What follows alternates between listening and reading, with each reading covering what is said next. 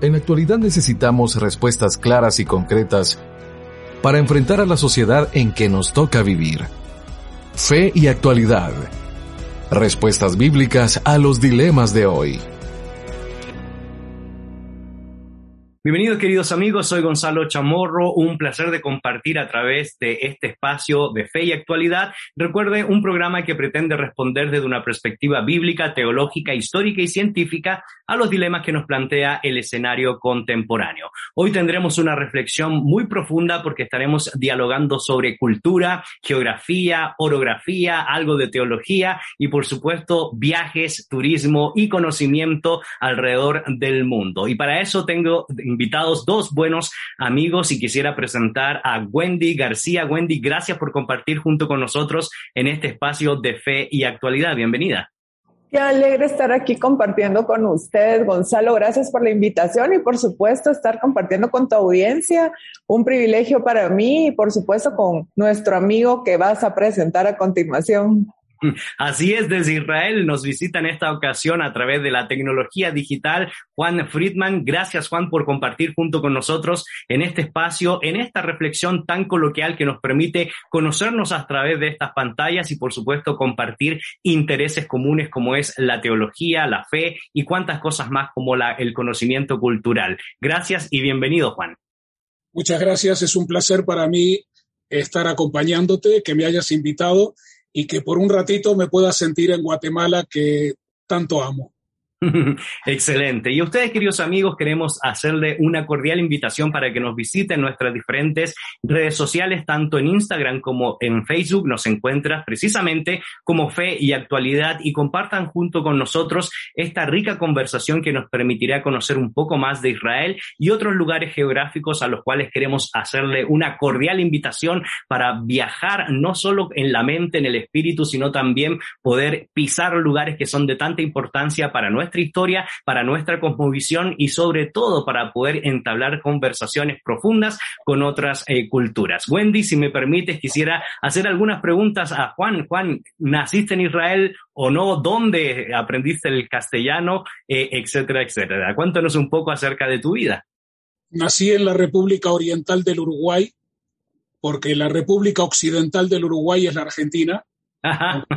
no quisieron aceptar el nombre y me vine a Israel en el año 1976, que realmente la idea era la de aplicar la ley del retorno del pueblo judío disperso por el mundo y formar parte también de esa historia, de esa realidad, de poder volver a la tierra que Dios nos prometió, por lo menos eh, desde el punto de vista bíblico, tres veces, y la cuarta que me la prometió a mí, por eso vine en el 76, y me radiqué en Israel, donde después de muchas vueltas y de estudios y de diferentes cosas, eh, opté por el turismo y en particular por lo que llamamos el turismo religioso, que es el turismo que religa con los lugares, con los santuarios, con la historia, con el Evangelio, con una geografía bíblica aplicada en esta tierra.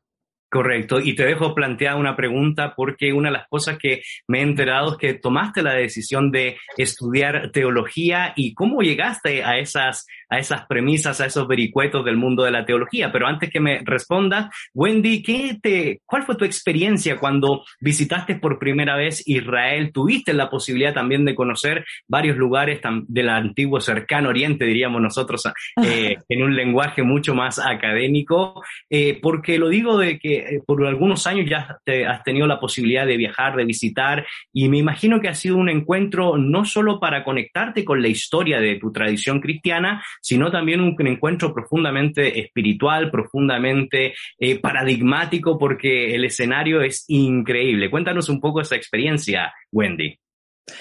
Bueno, definitivamente creo que fue una experiencia que imaginaba, pero superó mis expectativas poder caminar en el lugar donde uno lee la Biblia y, estar viviendo escenarios claros, ponerle rostro, le digo yo, a la Biblia, eh, fue una experiencia y ha sido constantemente una experiencia que cobra vida, que, que me da como las imágenes para poder ilustrar em, esa lectura que normalmente tienes día a día y que ahora le pones el rostro, tienes el lugar exacto, bueno, aunque muchos de los lugares no son exactamente porque hay dos mil años y pico de diferencia, de verdad una experiencia más allá de lo que uno imagina.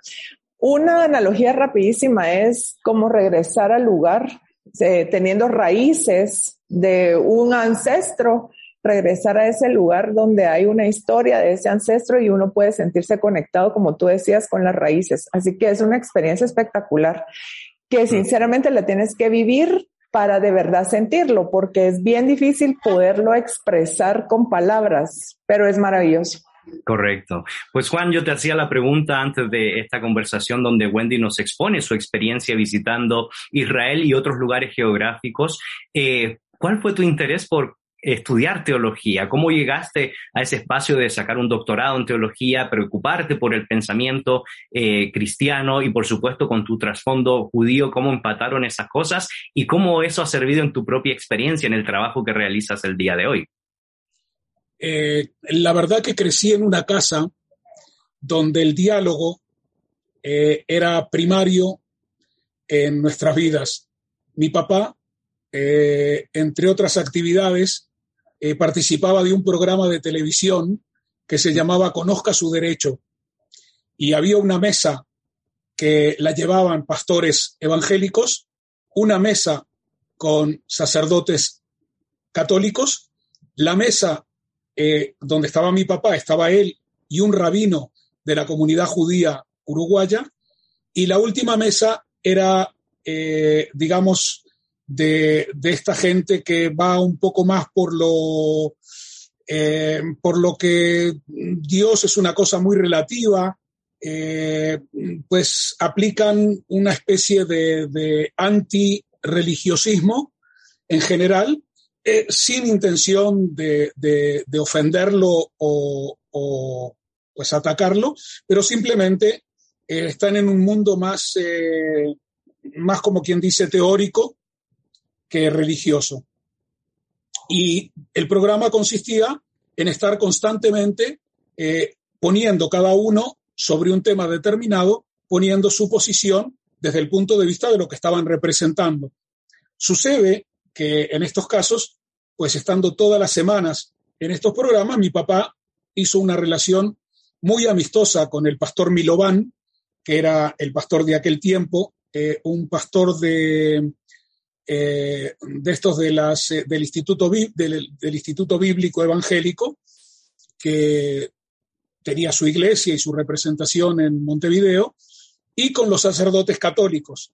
Con lo cual, cada vez que había una fiesta eh, a lo largo del año de las fiestas judías, como la Pascua o el Pentecostés o la de Tabernáculos, que son las tres grandes fiestas de Israel, todas vinculadas con la salida de Egipto de la esclavitud, invitaba a sus amigos pastores o a sus amigos sacerdotes que venían a casa. Y yo desde chiquito me acostumbré a ver curas y pastores en mi casa, escucharlos hablar, escucharlos hablar con mi papá, y todo aquello fue desarrollando en mí, pues evidentemente que toda una cantidad de diferentes panoramas a los que estaba uno acostumbrado a recibir en el movimiento juvenil o en la escuela o, cosas parecidas o por parte de la familia. Y así fue como cuando llegué aquí, eh, tuve mucho contacto en Jerusalén con, franciscanos, con la iglesia en sí, por, por, interés, por curiosidad. Y finalmente me puse a estudiar con ellos. Este, y siempre era, era la broma que después de haber hecho la teología, pues me faltaba muy poquito, que siga adelante y entonces me podía hacer cura y yo les decía que habían que todavía solucionar un par de problemas de por medio, este, y como no se podían solucionar tan rápido, que mejor me quedaba donde estaba y no hacía mayores cambios. Pero sin embargo, los estudios sí los pude hacer y luego, inclusive parte de los estudios que hice eh, también en arqueología y en historia, sobre todo en religiones comparadas, eh, me llevó a decir, y bueno, ¿y qué hago ahora con todo esto? ¿Qué hago en Israel, habiendo estudiado cristianismo, eh, religiones comparadas. ¿Qué hago? Me pongo a dar clases, eh, me propongo para... Y entonces salió un anuncio en el periódico donde se abría un curso para guías de turismo. Y dije, uy, qué interesante. Y fui, me presenté, fui aceptado y me metí en la escuela de turismo, donde estudiamos un poquito más de dos años para recibir el título de, eh, eh, de la licenciatura como guías mm. de turismo. Y como yo traía ya todo ese, ese eh, esa carga que yo había creado a lo largo de los últimos años, me dediqué a, a, acompañar grupos de turismo religioso y empecé con grupos tanto de, iglesias católicas como de iglesias evangélicas, con pastores y con curas, y fui perfilando entonces ya mi, mi, futuro y mi destino, que terminó diez años después, eh, volviendo a Israel, creando una empresa. Y digo volviendo a Israel porque eh, los primeros diez años, por el trabajo que yo venía haciendo, me llevaron como promotor a promover los viajes a Israel eh, por Miami, por México y por España. Y de esta manera me fui quedando algunos años en Miami, después algunos años en México, después algunos años en España, evidentemente creando eh, un, ambiente de visitar a Israel que finalmente eh, se tradujo en que unos amigos me, me llevaron a que formáramos juntos una empresa y esa empresa es la que dirijo hasta el día de hoy, después de 31 años, como Wendy lo comentaba al principio, que es Genesis Tours, Génesis, Bereshit en hebreo, que es en el principio, porque así con esa palabra, con la propia palabra de Génesis en hebreo, es como comienza la historia de la Torá. Bereshit, que es la traducción de Génesis, es la primera palabra de los textos sagrados. Bereshit bara Elohim et ve Y es interesante dentro de la mística de la escritura que la primera palabra con la que empieza la Torá eh, es Bereshit en el principio, pero la primera letra es una bet, la bet en hebreo. pero la segunda palabra, bara, creó, es también con la letra bet. Esto motivó que la letra Aleph, que es la primera letra del abecedario, se quejara ante Dios y le dijera, ¿por qué, siendo yo la primera letra, la escritura sagrada comienza con la letra Bet, que es la segunda, y no solo la pusiste en la primera palabra, sino que también en la segunda.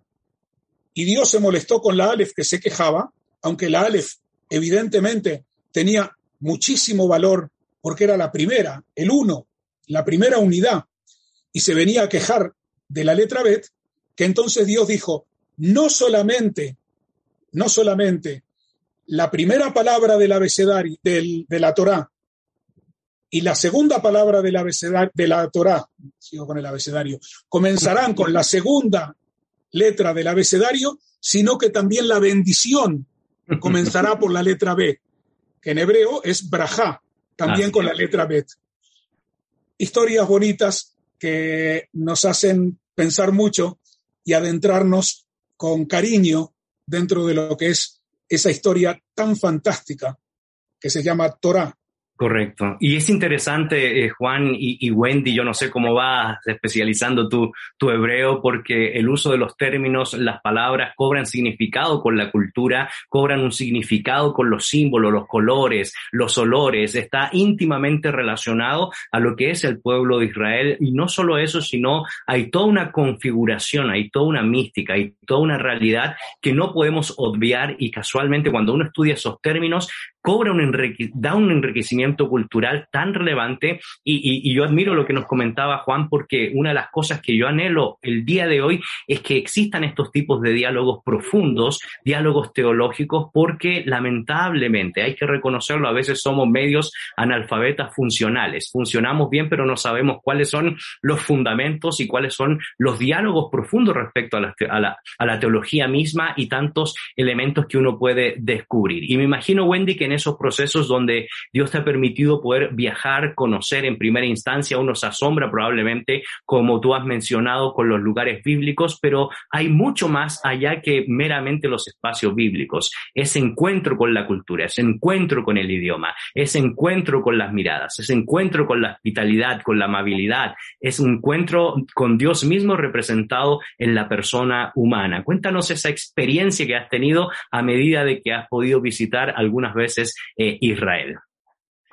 Bueno, pues yo creo que encuentras, Gonzalo, como tú bien dices, olores, sabores, profundidades bíblicas, como por ejemplo algo que a mí me impacta es cuando la Biblia o los salmos hablan de un desierto. Normalmente tú tienes paradigmas pintados en tu mente donde un desierto puede ser de dunas, de, de arena finita, pero realmente conocer el desierto de Beersheba, eh, conocer el Negev, te da otro panorama. Y entonces eso, siendo tan simple, pudiendo conocer esa estructura de suelo, te da, te pero retomando, eh, Juan, nos queda solo unos dos minutos antes de hacer una pausa. Es interesante, solo yo te quería comentar eh, mi acercamiento a, la teología franciscana fue cuando, porque mis estudios doctorales es teología colonial y estudié mucho el pensamiento de, de, Cristóbal Colón cuando pasó un buen tiempo con los franciscanos y donde resurge la famosa eh, apreciaciones apocalípticas, proféticas de Joaquín de Fior, 1214-1215, sobre la, el ideal, ¿verdad?, de que la península iba a ser la que finalmente iba a instaurar el reino de Dios. Y de ahí empecé a estudiar a mayor profundidad el pensamiento de la teología de Francisco de Asís y otras dimensiones que nos compete en el campo de, de la teología. Pero rescato en esta primera sección la importancia de escuchar para poder reflexionar y dialogar, porque creo yo que en un mundo donde no tenemos la capacidad de interactuar con ideas eh, no tenemos la posibilidad de generar curiosidad intelectual. Y creo que de eso estaremos hablando porque para poder generar curiosidad intelectual no solo basta con dialogar, sino también es necesario conocer los lugares para tener apreciaciones eh, eh, más profundas respecto a lo que nosotros vamos a decir. Haremos una breve pausa, queridos amigos. Soy Gonzalo Chamorro. Me encuentro en una agradable conversación junto con Juan Friedman y Wendy García en este espacio de fe y actualidad. No te olvides visitar en nuestras diferentes redes sociales, tanto en Instagram como en Facebook. Nos encuentras como Fe y Actualidad. Regresamos en un momento.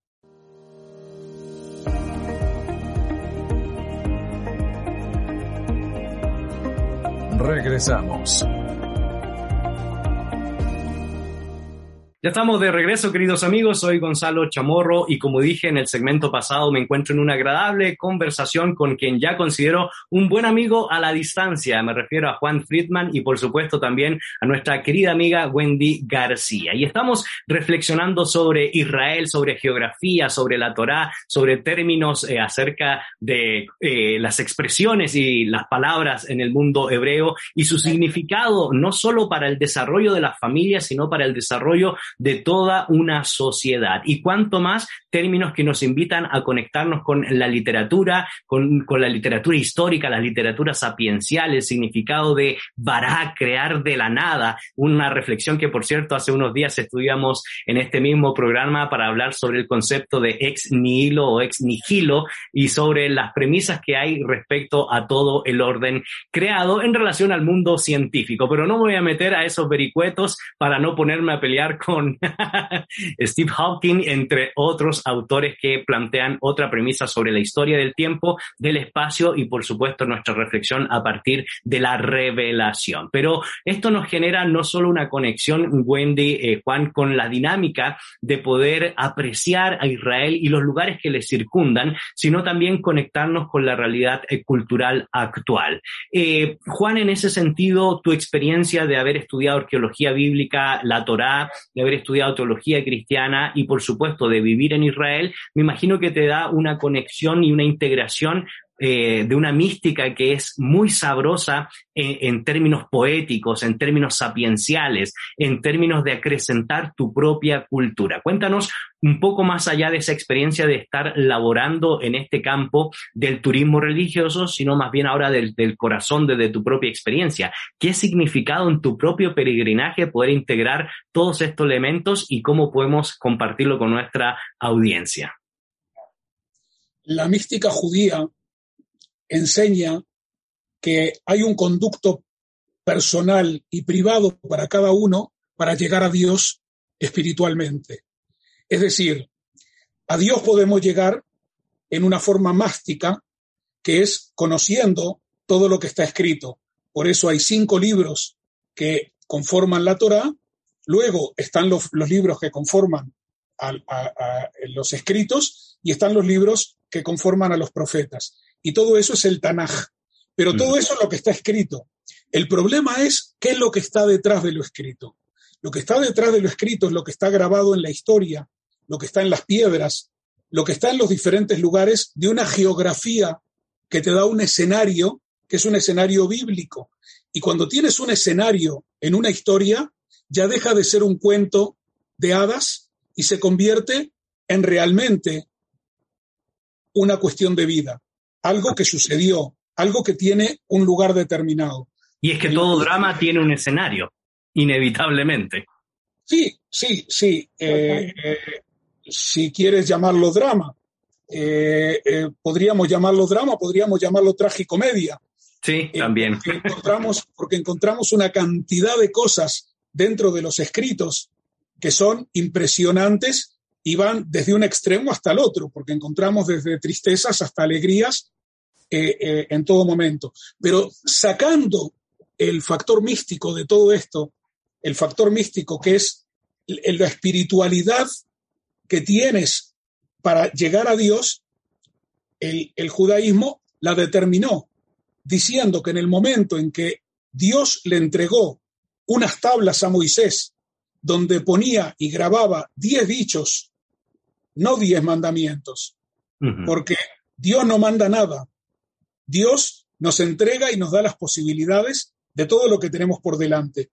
Y en esos diez dichos entrega todo un cúmulo de desarrollo que va a venir a posteriori de estas tablas que está recibiendo Moisés. Pero a la vez, junto con esto, le está entregando un camino personal, un pasillo, un, un conducto que te lleva por esa mística, es decir, de corazón a corazón te lleva a Dios. Y aunque seas muy eh, laico, eh, creyente simplemente en una tradición, en una eh, querer ver las cosas en un aspecto cultural, el estar aquí en esta tierra te invita indudablemente a entonar una melodía que va acompañándote en tu caminar, te acompaña a la hora de comer. Es una melodía que suena aquí y no es sin ninguna duda eh, tratando de poner eh, esta tierra a diferencia de otras, pero indudablemente estamos en la tierra que dio escenario a toda esa historia de salvación. Estamos en una geografía que dio también una ciudad como Jerusalén, que es única y es donde se manifiesta la palabra de Dios, porque de Jerusalén saldrá la ley. Y si la ley va a salir de Jerusalén, entonces ahí está todo el fundamento. Y por eso todo esto está acompañado, como antes bien lo decías tú y lo decía Wendy, por unos olores, por unos colores y por una música que totalmente te transporta. Había un rabino en la ciudad de Safed que decía, si queremos ir a recibir el Shabbat, el sábado, en este momento, a Jerusalén, cerremos los ojos y vayámonos. Y los discípulos decían, pero maestro, faltan 10 minutos para recibir el Shabbat, estamos a 150 kilómetros. ¿Cómo vamos a llegar? Y el maestro les decía, cierren los ojos, comiencen a entonar este canto conmigo. Y todos juntos comenzaban a entonar ese canto con su rabí. Y cuando el rabí decía, abran los ojos, se veían danzando en las calles de Jerusalén. Esa es la mística de esta tierra. Hmm. Esa es una mística muchas y muchas veces difícil de poder transmitir. ¿Y cómo se siente cuando caminas por estas calles? Hmm.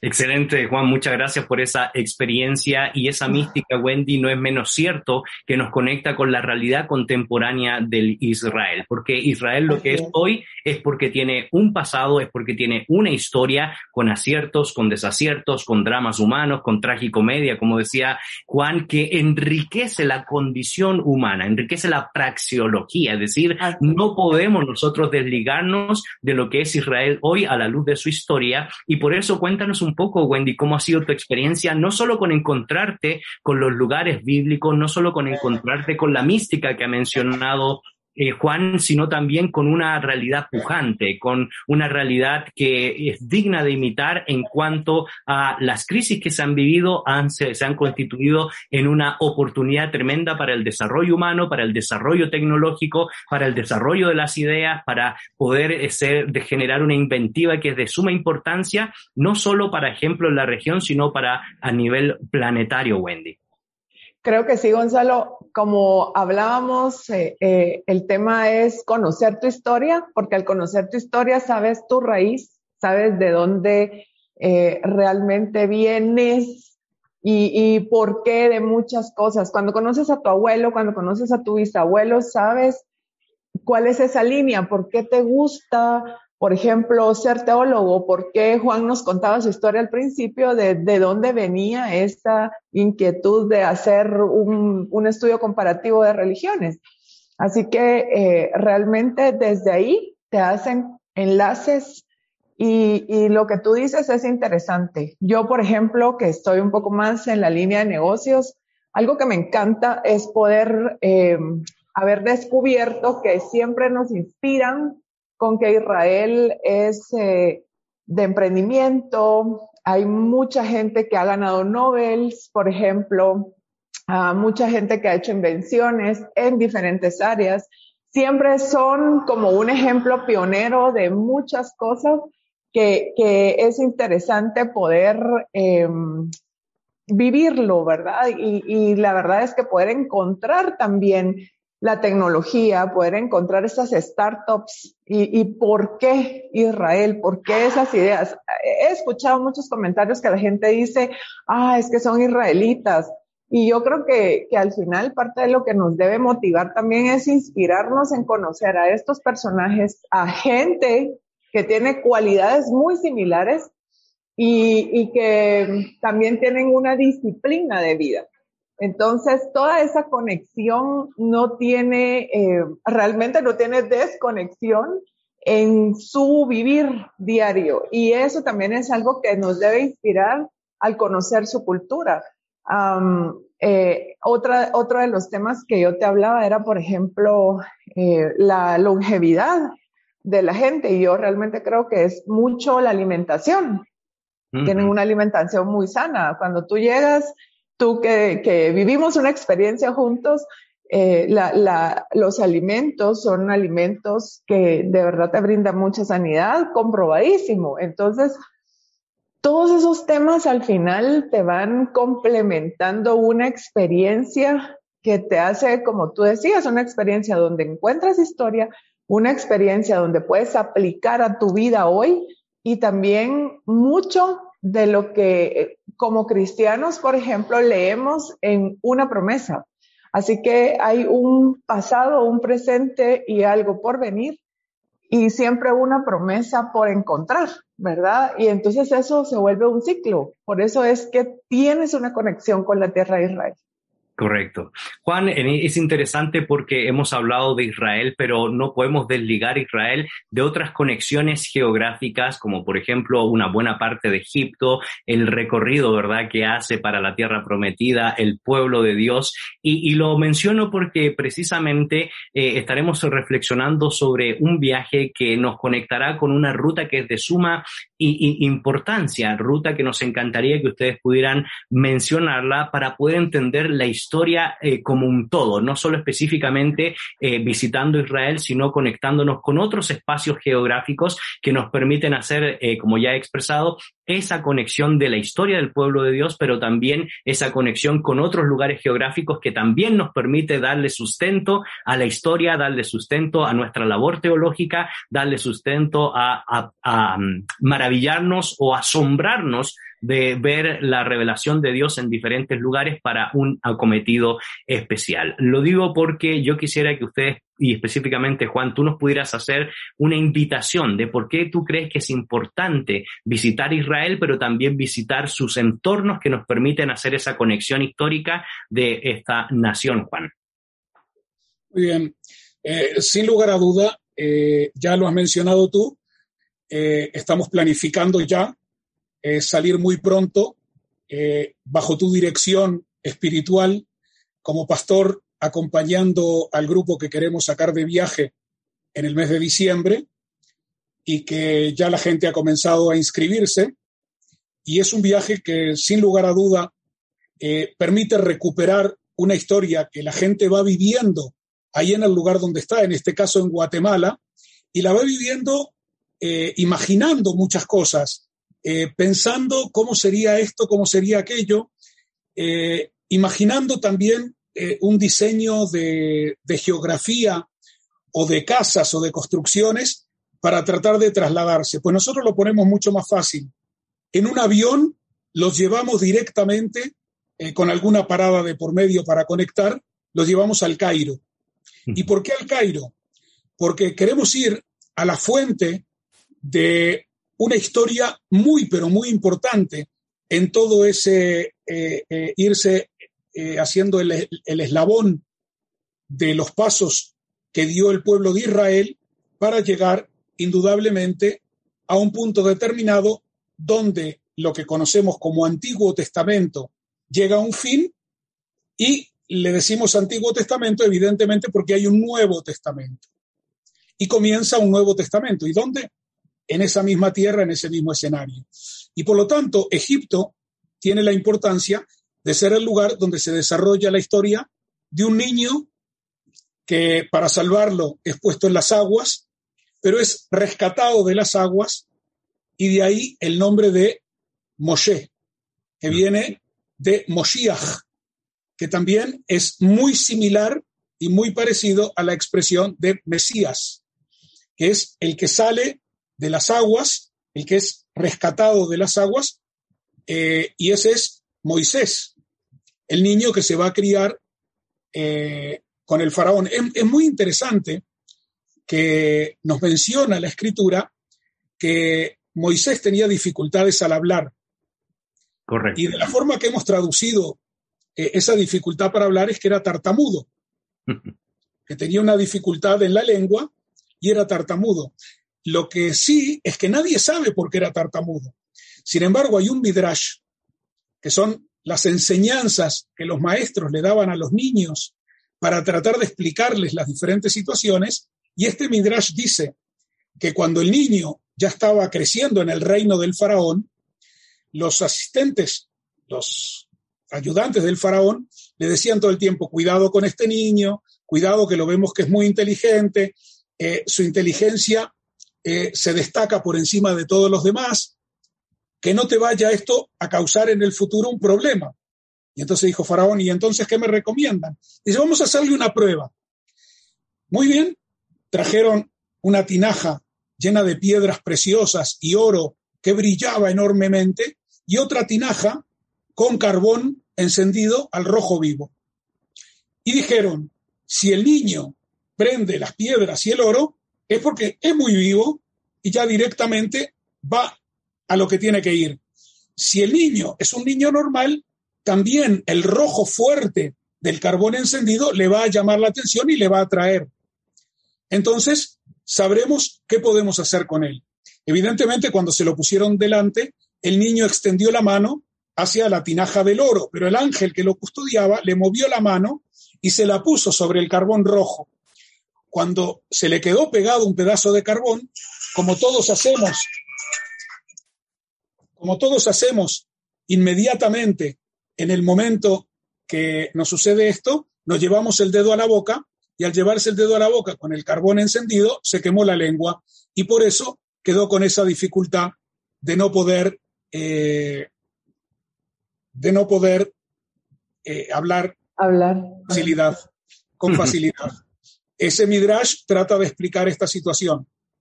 Moisés vive toda su experiencia en Egipto y después de la misma tierra de Egipto, muy cerquita del Cairo, donde están las pirámides, que no las construyeron los egipcios, eh, esas pirámides que, fueron llamadas en, su momento uno de los, una de las maravillas del antiguo mundo, eh, un lugar eh, impresionante, pero impresionante, unas pirámides impresionantes y una historia también que, es increíble, que a veces no pensamos que pudiera ser cierto todo lo que está alrededor de estas pirámides y de esa zona.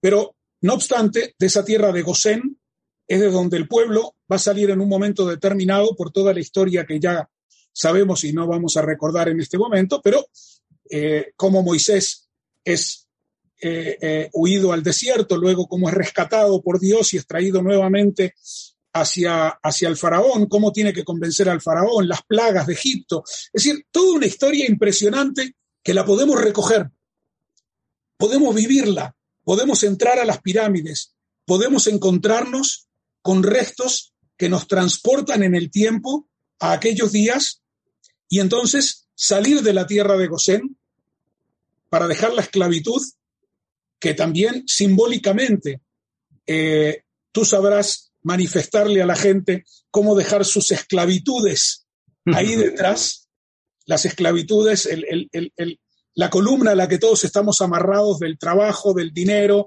del coche, de la casa, de todos los problemas que tenemos, y dejarlo todo eso para salir al desierto y vivir la experiencia del desierto y acampar entre comillas, porque tendremos un hotel, aunque no es un hotel verdadero, son hotelitos de desierto, pero que están muy bien y que por lo menos se puede comer una comida caliente y estar a los pies del monte en el que durante el día se veía que salía humo y durante la noche se veía que salía fuego.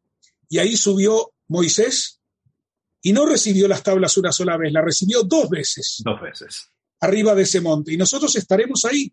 Y los que quieran podrán subir al monte para llegar a su cima, al lugar donde Moisés estuvo entablando una conversación directa con mm. Dios, donde mm. se descalzó, donde cubrió sus ojos, probablemente para que, no sé si el brillo o qué cosa de Dios no le dañara, y ahí estuvo hablando, y a ese lugar podemos subir y ver amanecer, que es casi, casi como ver la creación en medio del desierto.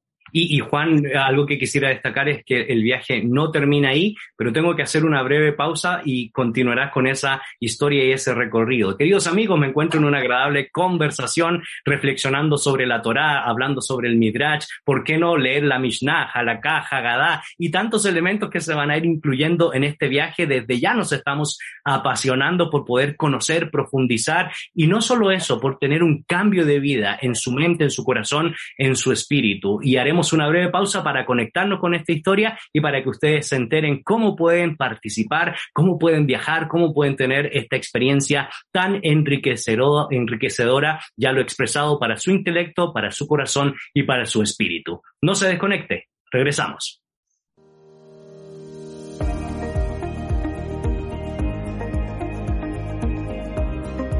Regresamos.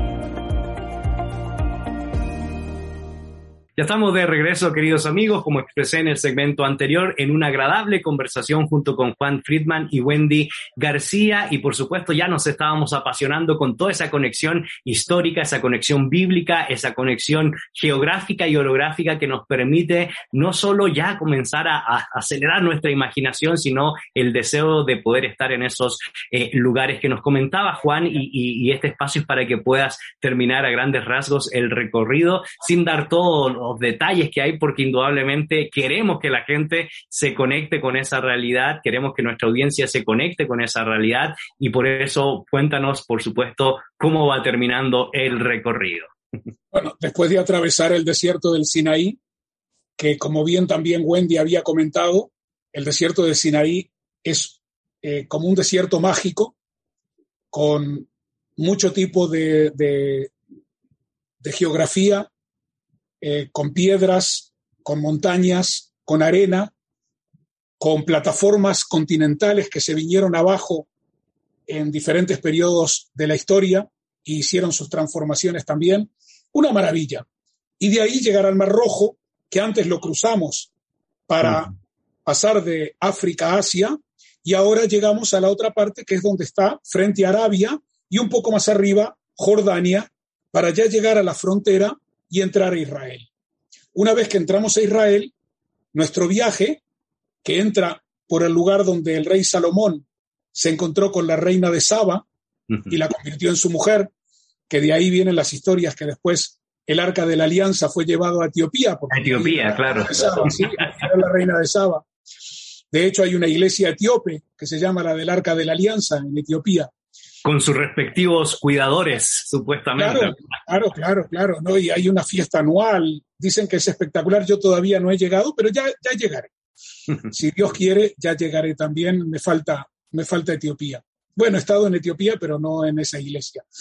Y de ahí seguimos entonces nuestro camino, ya dentro de Israel, desde la ciudad de Eilat, la ciudad más del sur de Israel, para pasar todo el desierto del Negev, venimos del desierto del Sinaí, el desierto del Negev, y llegar al lugar más bajo de la tierra, porque también vamos a estar en el Mar Muerto, que es otro de, lugares, otro de los lugares apoteósicos donde se dice que se sacan las mejores cremas del mundo, porque son cremas hechas con el mismo barro del lugar más bajo de la tierra. Doy fe, doy fe. Y esas cremas, sí, por eso te ves como si tuvieras 25 años. Eh, esas cremas que son eh, para todo tipo de piel y para que no hayan este, las arrugas esas, no te rías para que no se te vean las arrugas, por favor, para que se den cuenta que te pones crema del mar muerto. Y, y bueno, y la gente va y se cura enfermedades como psoriasis, se cura enfermedades como, como artritis, como artrosis. Bueno, es una maravilla.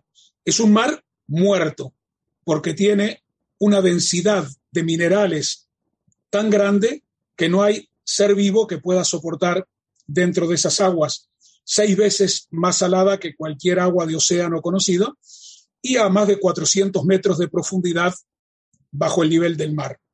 Vamos a tener la experiencia de quedarnos ahí, de dormir una noche de pasar por la recordada Sodoma y Gomorra, ciudades que fueron aniquiladas en su momento.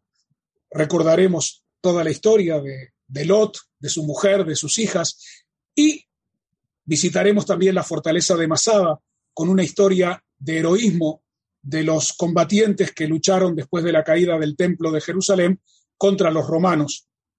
Pasaremos también por Qumran, donde los manuscritos del Mar Muerto, y llegaremos a la Galilea.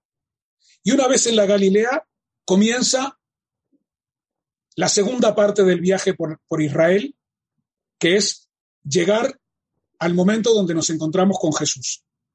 Nos encontramos con el maestro de Galilea, que tiene un nuevo mensaje para transmitirnos.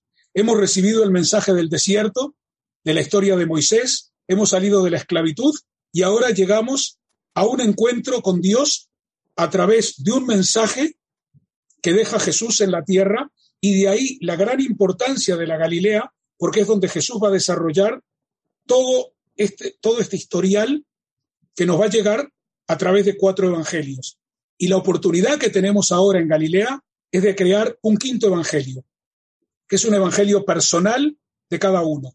Su propio encuentro con Dios a través de los lugares que vamos visitando de la palabra que vamos escuchando de Gonzalo, de las historias que vamos recogiendo y, descubriendo nosotros mismos en las piedras y en los lugares que visitamos, para estar preparados para poder llegar a nuestra entrada triunfal a Jerusalén y entrar a la ciudad santa, a la ciudad que transformó a muchísima gente, que creó muchos poetas que vio muchos profetas morir y que vio a uno de sus hijos subir al monte de los olivos y desde el monte de los olivos desprenderse de la tierra para subir a los cielos, prometiendo que de esa forma como le veían subir, de esa forma iba a volver a regresar. Jerusalén. Y, vamos a clarificar, y perdón Juan, vamos a clarificar el famoso planteamiento de Tertuliano. ¿Qué diferencia hay entre Atenas y Jerusalén? Porque Jerusalén obviamente nos va a dar la posibilidad no solo de conectarnos con el Evangelio, no solo conectarnos con la espiritualidad, sino también vamos a hacer una distinción de carácter histórico-filosófico que cambió la historia de la humanidad. Pero Juan, eh, brevemente el tiempo ha ido pasando. ¿Qué, ¿Qué, nos queda más en este, en este recorrido? ¿Qué más que Jerusalén? Recorrer Jerusalén, visitar Belén, pasear por toda su ciudad, por todas sus calles donde se desarrolló toda la vida de Jesús en lo que son sus últimos instantes de vida, sus últimos tiempos, sus últimos tres años, eh, conocer diferentes rincones, también vinculados con el judaísmo, también vinculados con el Islam. Eh, el Islam no quería quedar fuera y por eso Mahoma, que viene desde la Meca, también llega al mismo monte donde estuvo probablemente Abraham dispuesto a sacrificar a su hijo Isaac, en ese mismo monte donde se hizo el templo de Jerusalén, donde Salomón hizo un templo que fue escrito. Quien no vio el edificio del templo no vio magnífico edificio jamás en su vida. Y en ese mismo lugar los musulmanes hablan que desde ahí subió Mahoma al cielo para encontrarse con Alá. Y se crearon dos mezquitas que se transformaron evidentemente en uno de los lugares más importantes de la fe islámica. Y tenemos entonces el encuentro de judaísmo, cristianismo e islam, dicho de acuerdo a sus tiempos, y las tres religiones monoteístas centradas y unidas en una misma ciudad, Jerusalén, que como decía antes, si tu nombre no pudiera recordar por encima de todo mi pensamiento, que se me quede mi lengua pegada al paladar y mi brazo derecho deje de funcionar. Excelente, Juan. Sí, muchas gracias. Y lo que queremos ah, es poder tener un poco más de detalle, Wendy. Cuéntanos eh, cómo eh, se va a dar la posibilidad de este viaje, eh, fechas que ustedes ya han planteado. Cuéntanos detalle, Wendy. Con gusto, Gonzalo. Como desde el lado occidental, nosotros sí somos un poco más de Navidad y de todo esto. Yo no quiero dejar fuera contarle a la audiencia que la idea también es estar en un Belén el día de la Navidad y eh, seguramente Juan ama Israel y, hemos hablado de que este viaje pueda tener un complemento eh, de algo contemporáneo como lo es la ciudad de Dubái. Así que igualmente pues incluye eh, Egipto, Israel y Dubái. Por eso el viaje es de 18 días y la idea es poder salir de Guatemala el 16 de diciembre, poder retornar a Guatemala el 3 de enero para poder celebrar una Navidad en Belén y un Año Nuevo en Dubái. Entonces ya Juan nos dio toda esa profundidad que seguramente nos enamora y nos ha hecho viajar y poder ya imaginar qué son todos esos recorridos. es muy sencillo. Uno de los temas es que no necesitamos una visa para poder llegar a estos lugares. Eh, así que con un pasaporte vigente de seis meses, facilísimo, podemos llegar. Usted necesita la disponibilidad de 18 días en estas fechas, tener un corazón dispuesto para poder conectarse con esas culturas, porque estamos hablando de tres culturas diferentes. Y por supuesto, hay un paradigma, Gonzalo, que quiero romper el día de hoy. Muchas personas creen que hacer este viaje por el tema eh, de lo largo que es, porque se imaginan horas de horas, ¿verdad? E, esa palabra peregrinaje creo que nos da lugar a pensar que es no sé cuántos días viajando, eh, pareciera muy oneroso y realmente no lo es. Es un viaje bastante accesible y pues los queremos invitar a que eh, puedan estar en estas redes sociales. Eh, vamos a tener información del viaje. Tenemos mucha disponibilidad y accesibilidad eh, con formas de pago. eh, es importante que puedan conectarse con nosotros por medio de un WhatsApp que lo voy a dar, que es el 4264 4173 y que seguramente ahí tu productor nos hará el favor de poderlo exponer. Eh, y juntos con Génesis y con amigos en Guatemala, que son dos empresas que realmente son hermanas y que lo único que hacemos es ser el puente de comunicación con la tierra de Israel, pues estamos organizando el viaje y por supuesto, como Juan lo ha mencionado en toda esta trayectoria de la entrevista, tú como el dirigente, como el líder espiritual de este grupo. Así que es muy sencillo, como dije, comuníquese con nosotros es del 16 de diciembre al 3 de enero. Muy sencillo con los requisitos. Seguramente las personas van a tener dudas respecto a qué pasó o qué está pasando con el coronavirus y este tema y con mucho gusto podemos resolverlo poco a poco recuerde que las cosas van cambiando muy rápidamente, ¿verdad? Y los gobiernos van haciendo cambios inmediatamente, así que estamos cada 24 horas en conectividad con Israel y por eso es que nosotros en un idioma español, ellos con todas sus estipulaciones allá, sabiendo qué es lo que está haciendo Dubái, qué está haciendo Egipto, pues nos están poniendo el día constantemente. Y pues invitados cordialmente a que no se pierdan, si usted escuchó este programa, eh, todo este recorrido, todo esto que hemos hablado, pues ahora invitarlo a que lo viva y a que ya sea parte de este viaje. Si me permitís solo agregar una palabra importante, recordarle a todos los amigos que en este momento están eh, o disfrutando o sufriendo con nuestra, con nuestra transmisión, eh, recordarles que el número es un número limitado, porque tenemos una capacidad en los aviones, en los autobuses, por lo tanto, que los primeros que se apuntan y se inscriben son los que eh, van a ser beneficiados con este viaje.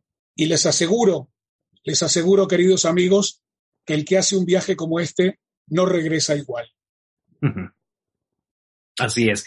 Excelente. Muchas gracias, eh, Juan. Gracias, Wendy, por la posibilidad de poder compartir este espacio de reflexión, poder dar a conocer esta posibilidad de viaje. Y como lo ha expresado eh, Juan, indudablemente, cuando uno hace todo este peregrinaje, viaje, conocimiento turístico, arqueológico, bíblico, eh, nuestro espíritu es diferente, nuestra mente cambia, nuestra percepción de la vida nos da una profundidad tan rica que nos invita por lo tanto, a conectarnos con nuestro creador, conectarnos con nuestro hacedor y conectarnos con las maravillas de la posibilidad de disfrutar todos estos elementos que han sido mencionados a lo largo del programa.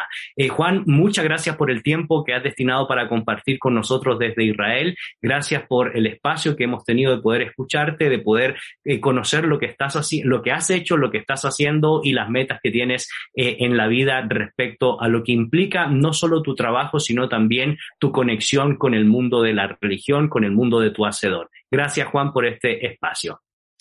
Gracias a ti, Gonzalo, ha sido maravilloso.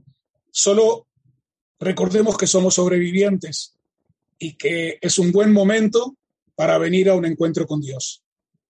Excelente. Y Wendy, también muchas gracias por compartir junto con nosotros. Solo te voy a pedir que nos puedas repetir los datos específicos para que podamos, eh, como producción, poder eh, colocarlos en el cintillo necesario y la gente pueda eh, comunicarse junto con nosotros y también con, con amigos y con Génesis.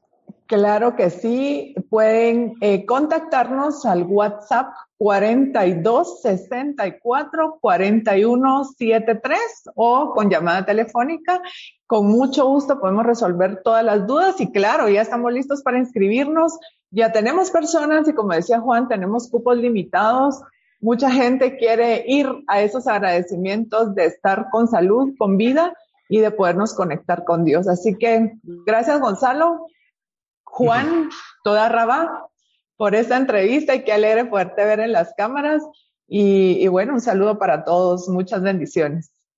Excelente y muchas gracias a ustedes, queridos amigos, por el favor de su sintonía. No, no se olvide, les invitamos a que pueda eh, eh, ver este programa, compartir este programa con sus amigos, con sus seres queridos, ingresen a las páginas de Instagram o de Facebook, nos encuentran como Fe y Actualidad y agradecemos por supuesto todos los comentarios que puedan ingresar en nuestras diferentes redes sociales para poder no solo conocer más información respecto a este viaje, sino también eh, tener la posibilidad de ser parte de este viaje. No solo no, nos imaginemos, sea parte de este viaje que como ya han expresado tanto Wendy como Juan, cambiará su vida. Nos encontramos en una próxima oportunidad. Soy Gonzalo Chamorro y esto ha sido Fe y Actualidad.